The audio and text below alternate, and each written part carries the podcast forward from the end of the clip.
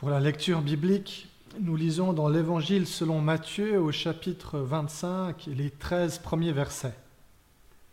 Jésus dit à ses disciples, Alors le royaume des cieux ressemblera à dix jeunes filles qui ont pris leur lampe pour aller à la rencontre du marié. Cinq d'entre elles étaient folles et cinq étaient sages.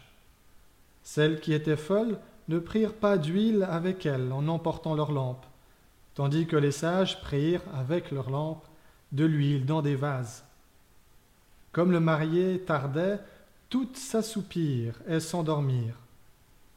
Au milieu de la nuit, on cria Voici le marié, allez à sa rencontre. Alors toutes ces jeunes filles se réveillèrent et préparèrent leurs lampes. Les folles dirent aux sages Donnez-nous de votre huile, car nos lampes s'éteignent. Les sages répondirent Non, il n'y en aurait pas assez pour nous et pour vous. Allez plutôt chez ceux qui en vendent et achetez-en pour vous. Pendant qu'elles allaient en acheter, le marié arriva. Celles qui étaient prêtes entrèrent avec lui dans la salle des noces, et la porte fut fermée.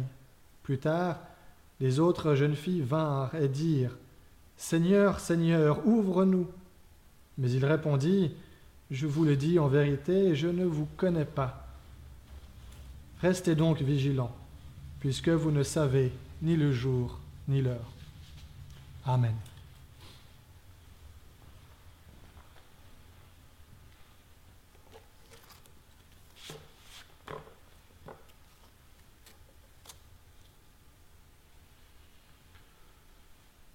Jésus avait déjà beaucoup parlé du royaume des cieux. Comment la réalité du ciel va-t-elle pénétrer la réalité humaine? Comment la lumière va-t-elle pénétrer les ténèbres de la nuit? Ici, c'est la dernière fois que Jésus en parle avec des mots très clairs. Pour l'occasion, j'ai retraduit le texte car il y a des mots très forts. Moraille, des jeunes filles bêtes, bêta, sottes, stupides, sans jugement, émoussées ou dans la mollesse. Rien que ça.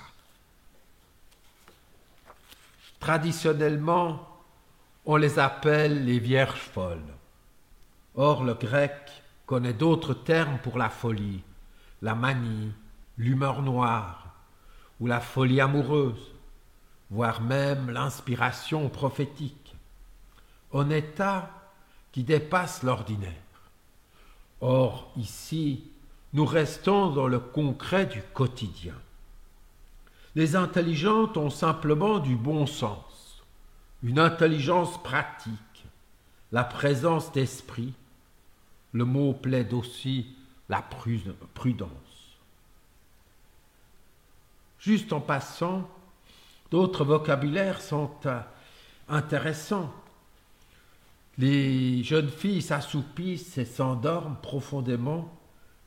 Cette, euh, euh, de dormir ainsi, c'est le même mot que de trépasser. Et puis elles furent réveillées, encore le même mot pour être ressuscitées. Mais voilà, notre histoire est une histoire d'huile. C'est un produit agraire. La Palestine est la terre de l'huile. L'huile au temps de Jésus était un trésor, nourriture, carburant pour les lampes, huile de joie, onguent thérapeutique. Il était permis de frictionner un malade même le jour de sabbat.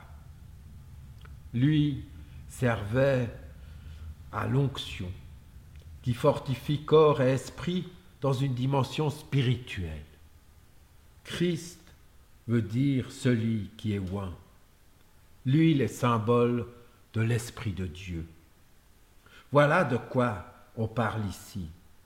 Et nous découvrons dix jeunes filles, cinq qui ont l'huile et cinq qui en ont pas. Ce qui suit ressemble à un conte mille et une nuits, mais surtout, l'histoire révèle des vérités spirituelles.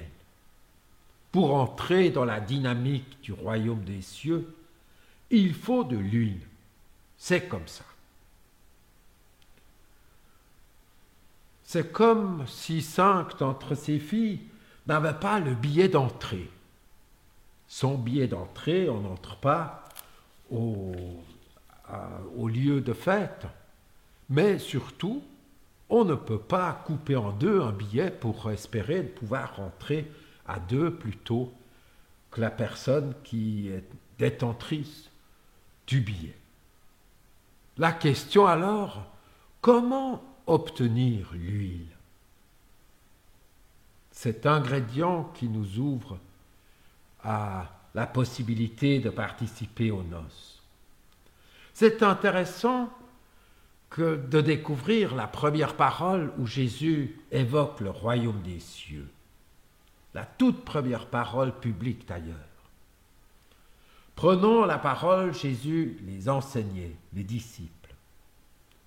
Heureux les pauvres en esprit, car le royaume des cieux est à eux. Heureux ceux qui n'ont pas, car ils peuvent recevoir. La bêtise des jeunes filles est précisément de croire qu'elles en ont assez, qu'on trouvera une solution. Ça ira quand même. La sagesse et d'accueillir le cadeau. Mais où pouvons-nous obtenir cette huile? Le Christ est loin. Il porte l'huile sur lui. Donc l'important, c'est de rester avec lui, de suivre le Christ. Suivre le Christ quand il opère des miracles, quand il nourrit des foules, c'est magnifique. C'est l'euphorie. Mais le Christ amène les disciples dans un lieu qui est moins drôle, Gethsemane. Et il leur demande de veiller.